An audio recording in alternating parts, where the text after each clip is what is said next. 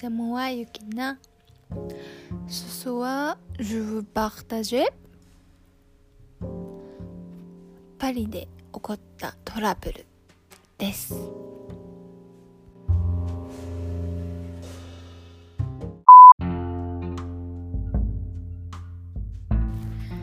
そう、パリで経験したトラブルなんですけど、まあ大体3つぐらいありまして細かいのあげたらもっといっぱいあるんですけどね、まあ、その中の最初1つ、まあ、それはトラブルというか、まあ、危険回避はできたんですけど、まあ、パリの日本人の中で言われている危険人物に出会ったっていうお話です、えー、それそこで出会ったのが私がちょうどワーホリでパリに行った時の、まあ、1ヶ月ぐらい、まあ、経ってないぐらいですね。でオペラ座を一人で歩いていたんですよ。でオペラ座って多分ご存知の方ももちろんいると思うんですけども、まあ、日本人の街って言われてるぐらい、まあ、日本のレストランもいっぱいありますし日本の食材が買えるところもたくさんあったりとか、まあ、日本人がよく集まるところなんですね。で、まあ、そこを一人で歩いていてもう来たてなので誰から見てもどう見てももう日本人最近来ましたみたいな感じだったんですよ。私も服装ももうそのまま日本の持ってきた服を着ていたので。でまあそして歩いていたらおじさんに話しかけられたんですね。でそのおじさんのまず見た目なんですけど見た目はまあ165センチくらい、まあ、170いってるかなくらいの身長で、まあ、中肉中背、まあ、見た目は50歳以上、まあ、60いってるかなぐらいですね。で髪の毛はまあ薄毛で白髪でオールバックされてる感じでした。はい。でその人にまず話しかけられたんですよ。でおじさん曰く、まあ、自分が乗ってきたツアーバスの添乗員のお姉さんだと思って話しかけてきたみたいなんですけど、まあ、ちなみにこれ全部日本語で話しかけてきたんですね。私もパリに来て、まあ、1ヶ月経ってないぐらいでもうフランス語しかもうずっと聞いてなかったので、はあ、久しぶりに日本語が聞こえたっていうのでちょっと嬉しかったんですねやっぱり。こう寂寂しく寂しいというかまあちょっとまあ日本ロスみたいな感じなところもあったのでまあタイミングよくこう日本語を聞けたのがまあ嬉しくて。でまあそれで終わりかなと思ったらおじさんはずっと話しかけてきてちょっと話そうみたいな感じで。でその話の内容はまあ昔日本の東京の〇〇大学でラグビーのコーチをしていたとか、まあ、だから僕はこんなに日本語話せますっていう話ですとかその当時は私は日本の東京の方に住んでいたので東京のどこどこにこれこれがあるよねっていうもう住んでる人しかわからない情報をその人がこういろいろ話してきたんですよ。だからそういう明確な情報が出るので私もあこの人本当に日本にいたんだっていうあ東京のそっかどこどこの大学から近いからそんなこともしてるんだっていうのでまあもう完全にこう一致というかこう信用してたんですね。でそのおじさんは僕の実はニースに別荘があるから今度スパゲティパーティーをするんだって言ってでスパゲティパーティーよかったら参加してよみたいなのとかも話をしてくれて「えー、ニースってあの海が綺麗なところ？私行ったことないから来たい」みたいな感じの、まあ、興奮をこう女女子のこうフランスの何て言うんですか理想のところをこういろいろ上げてきてこうキラキラさせるのがうまいというかわかんないんですけど、まあ、そういうお話とかをしてきて、まあ、話をまあこの人と友達になればなんか楽しいことが起こるかもしれないっていう可能性をこう感じさせてくるお話だったんですね。で「え君は何歳なの?」って聞かれて私はその当時26歳だったので「26歳だよ」って言ったら「あ僕は20半ばなんだ」って言ってきて明らかにどうもがいても50いっててもせめて40ぐらいの本当に見た目だったので30半ばみたいなまあそれでちょっとこの人あれなんか怪しいかもって一瞬こうよぎったんですね。でとりあえずなんかカフェに行ってゆっくりお話をしたいって言われたのでまあカフェ一杯ぐらいならいいよって言ってついてたんですけど、まあ、そのカフェの中ではそのおじさんは彼氏がいるのとか結婚願望あるのとかそういうのを聞いてきて、まあ、私はもちろん、まあ、その時は彼氏いなかったんですけど彼氏いないけど私は、まあ、いつかは結婚したいと思ってるよっていう話をしてまあでもその人の結構グイグイ来る感じがもしかしたらこう恋愛対象として思われたくないっていう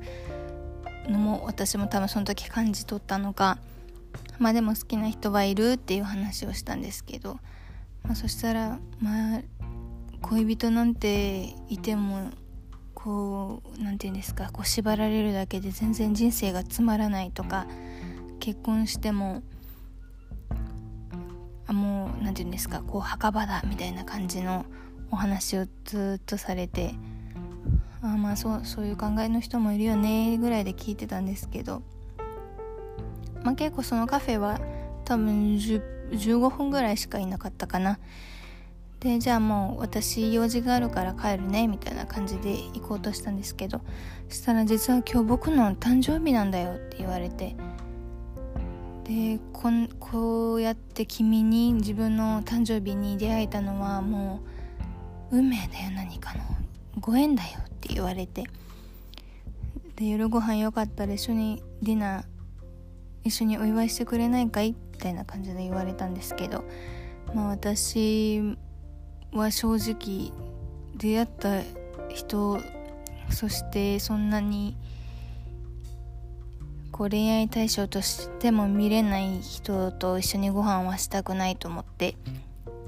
ごめんなさいご飯今日用事があるので行きませんっていう話をしたんですよ。断ったんですよ。そしたらなんか電話番号じゃ教えて今度何かあったら一緒に遊ぼうよって言われて僕もう少しこうパリに残るからさって言われたんですねでも私も来たてで携帯こっちのフランスの番号を持っていなくて「ごめんなさい私まだ番号を持ってないんです」って言ったらまあ紙にその人の名前と電話番号を書いた紙を渡されてまあ、携帯ゲットしたら、まあ、ここに電話してよみたいな感じで終わったんですけどその時は。で家に着いてまあ、なんとなくその人の名前、まあ、大学でこうラグビーのコーチをされてたって言ってたのであもしかしたら大学名と、まあ、ラグビーとその人の名前入れたらその人のこう何て言うんですか詳細が出るかもと思ってまあ本当かなって思って、まあ、探したんですよ。で出てきたのがもうバーッと出てきてナンパ師要注意人物。日本人好き日本人しか狙わない。オペラ座に出没。騙されないでみんな気をつけてっていうもう数々の日本人女性の注意書きが書かれてたんですよ。そう。確かなんか 2, 2ちゃんではないですけどなんかそういう掲示板もできてるぐらいの。で普通に私大学のまあ、その人の顔つきの写真でも出てくるかなって思ってたら、まあ、ナンパ師の要注意人物パリの要注意人物っていうのが出てきたので「えー?」みたいなびっくりしてそうなんかもう私騙されたんだって思ったんですねまあ騙されたというか別に何もされてないんですけどでその詳細を見ていったらまあ記事はまず10年以上前のものもあって全く同じ手口手口というかまあそういう同じ話大学同じ大学でラグビーやっていてっていうのも全部10年前から変わらない情報だったんですよ。で誕生日その人も誕生日だったから僕の誕生日だからよくよかったらこうディナーしないって言われてで行ってしまった人は、まあ、夜こう不意打ちにキスされちゃったとか、まあ、ちょっと長く関係を持った人は、まあ、最後にこう相手の家に行った時にこう日本人女性たちのあらわな写真の入ったアルバムを見つけたらしくって、まあ、それは多分ナンパで成功した女性たちとそういう関係を持った時に写真を撮ったものだと思うんですけど、まあ、そういうのが出てきたとか、まあ、とは結婚する話まで言ってたのに、まあ、逃げられたとか、まあ、そういういろんな情報が出てきてしかも、まあ、詳細とか全部私と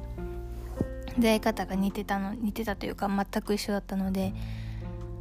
まあ10年以上行われていたナンパ術というかびっくりしましたね。そ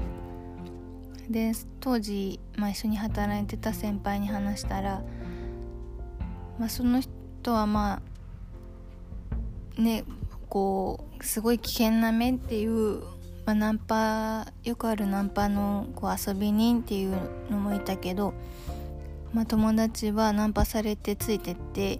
で飲み物を渡されたものを飲んだら薬を盛られててもうやることをされて目が覚めたらもう裸でっていう状態もあったみたいだったんですよ。そういう日本人もいて。だから本当にナンパとかそういう人は気をつけた方がいいよっていう話を、まあ、受けたんですけどね、まあ、フランス人の、まあ、実際パリジャンの女の子にパリジェーヌかパリジェーヌの子に聞いたら、まあ、フランス人の男性はそんなにナンパはしないタイプというか、まあ、積極的な感じではない。っていう話をしていて、まあ、確かにそうだなって思いますね。まあもちろんナンパのナンパというかお酒の場とかではもちろんあるみたいですけどこう普通の場で話しかけてくるっていうのは、まあ、意外と日本人と似てるのかちょっと照れ屋なところがあるっていう話はしてましたうんでもその他私自身、まあ、滞在中本屋さんでこう本を探してたら「まあ、日本人ですか?」ってこう話しかけられて、まあ、フランス人の男の子だったんですけど、まあ、同い年の男の子で、まあ、そのナンパというかまあそれは、まあ、日本人に会えて嬉しいみたいな感じで話しかけられて、まあ、そのまままあ付き合ったっていう話も経験もあるので。まあ一概にこうナンパがナンパにこう気をつけまくらなきゃいけないっていうというかなんていうか、まあ、見分けるセンサーは必要かなっていうのを感じましたね。まあ多分こう五感とかでこの人危ないかもっていうのが多分感じたのでそのおじさんのことを私もネットでわざわざググったりしたので。うん、そういう感覚、まあ、この人嘘ついてるっていうのは多分女性は結構鋭いと思うので。そうそういうのを使ってみました。うん。まあ、私はその実際危険人物のおじさんに何かされたっていうわけではなく防げた話なので、まあ、そういう人もいるよっていうのもあればもちろんそういう外で話しかけられてこう付き合うっていうところまでなるっていうのもありますしまあいろいろですよね。うん。そう、まあ、そういう人もいるっていうのを多分10年以上続けてるから多分まだ継続中かなって思うので皆さんパリでまあ今はあれですけどパリにまた留学するできるようになったりしたら気をつけてください。さまあトラブルの話は何個かちょっとポッドキャストを分けてお話しします。そうナンバーワンのアイコンのトラブルはパリの要注意人物にあったのお話でした Merci. À très bientôt.